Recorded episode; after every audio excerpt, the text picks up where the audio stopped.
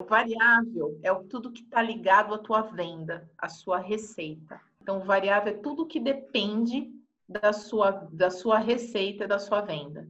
Então, como por exemplo, tanto que eu gasto de papel, tanto que eu gasto de selo, comissão, por exemplo, ele é variável, porque ele depende de acontecer uma venda. Então, a porcentagem dele, ele vai acompanhar sempre a receita. Eu prestei um serviço, eu gastei o selo, eu prestei um serviço, Isso. usei, utilizei o papel. Então, Nisso, ele é o variável. Por que, que a gente pede para dividir? O fixo é aquele que eu não tenho como mexer, independente se eu, se eu tiver o serviço prestado ou não, eu vou pagar o, o valor que eu já contratei. É o aluguel, é o, a manutenção, às vezes que eu tenho fixa, tudo aquilo que eu já contratei. Então, por que a gente pede para dividir? Porque o variável ele vai caminhar junto com o que você prestar de serviço. Então, não tem muito o que mexer. Ele já tem uma redução automática.